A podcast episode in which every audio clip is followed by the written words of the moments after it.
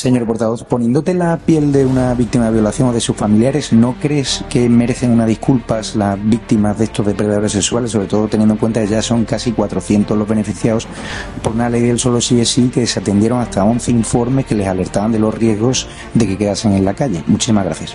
Sí, yo creo que los jueces deberían pedir disculpas a las víctimas. Sí. Los jueces aplican la ley, eh, portavoz. Y si no sería prevaricar, ellos están aplicando la ley. La mayoría de jueces la están aplicando bien. Los que la están aplicando mal, efectivamente deberían pedir disculpas. Señora ministra, más de 100 violadores han visto reducida su pena por su ley del solo sí es sí. ¿Esto cuando ¿Puede pedir perdón a las víctimas, Irene Montero? Más de 100 violadores han visto reducidas sus penas, eh, señora ministra. No te puedo ir. No oigo a los periodistas, lo siento. Señora ministra, más de 100 violadores han visto reducidas sus penas por su ley del solo sí. ¿A las mujeres más protegidas con violadores en la calle? De. Gracias a su ley. No me falta el respeto, por favor. Muchísimas gracias. Hay más violadores en la calle gracias a su ley del solo sí es sí. ¿Están más protegidas las mujeres? Gracias.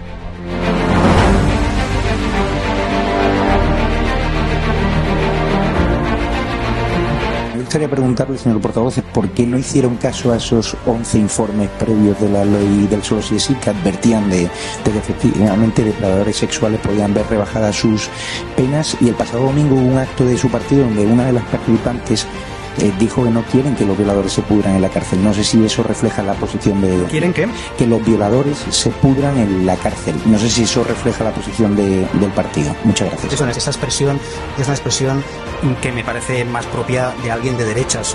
Nadie de. No sé, me parece una expresión muy desafortunada, sinceramente.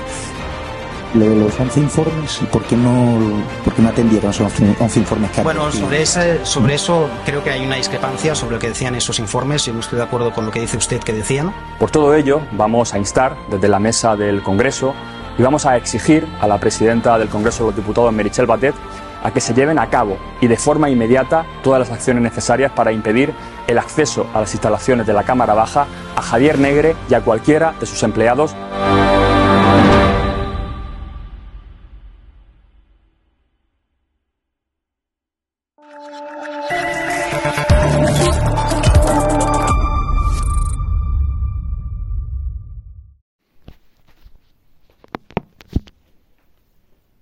Melek, Moloch, fragmento escolástico. La asimilación del título de rey para Yahvé, que caracteriza al dios sumo del panteón del Antiguo Oriente, se lleva a cabo en Israel muy lentamente.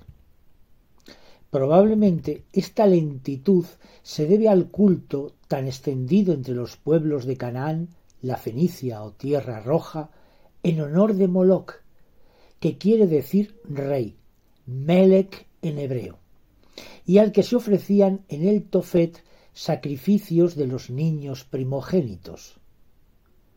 Los sacrificios al Moloch Baal Jamón en Cartago, muy bien estudiados por Cintias, son los que mejor han representado este filicidio divino.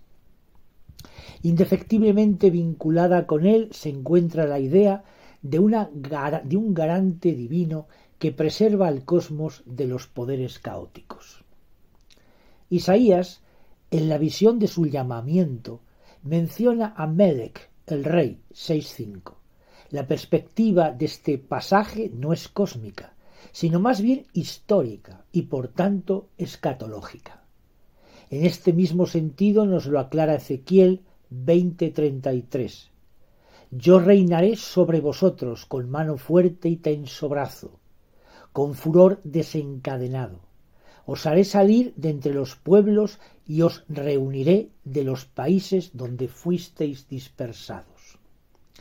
La titulación de rey implica aquí claramente una significación de promesa.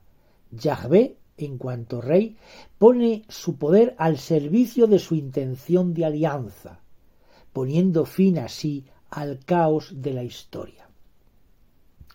El reinado de Yahvé es interpretado como salvación. Efectivamente, el título de rey en los profetas encierra un contenido y se reviste de unos caracteres cada vez más expresamente escatológicos. Un tramo importante del camino hacia el concepto de salvación lo recorre la instauración de ritos colectivos de purificación. Entre ellos poseen un interés especial aquellos que señalan un chivo expiatorio, animal u hombre. Así como la impotencia general se concentra en un solo individuo que sirve de pararrayos, así se acumulan también todos los valores de la comunidad en la persona del rey. Sucede también que la función del jefe supremo y la del chivo expiatorio, peripsema, llegan a juntarse en el propio rey. Instintivamente la comunidad sensibiliza y actualiza con dicho rito el contenido y la idea de lo que la sabiduría romana acuñó con la expresión de corruptio optimi pésima.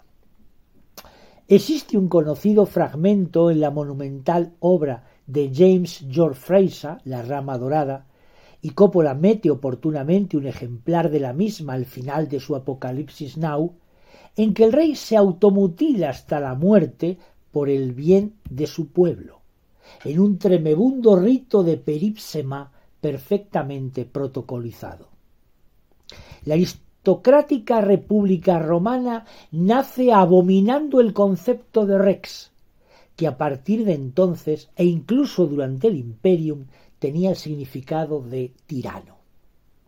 César utiliza en develo gálico con frecuencia el término regnum como estructura de estado primitivo dominado por los reguli, y en el comienzo mismo de la obra será un cuasi peripsema en la persona de Orgetoris, Rix Rex, que se suicida antes de ser ejecutado, acabando por realizar los helvecios su propio proyecto de conquista.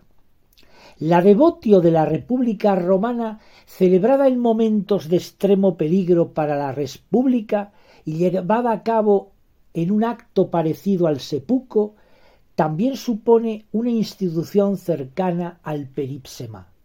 Y es que los reyes son los chivos expiatorios de sus pueblos y esta es su principal función. Y este es el sentido más profundo que tiene el título de rey en Jesús, el rey por antonomasia.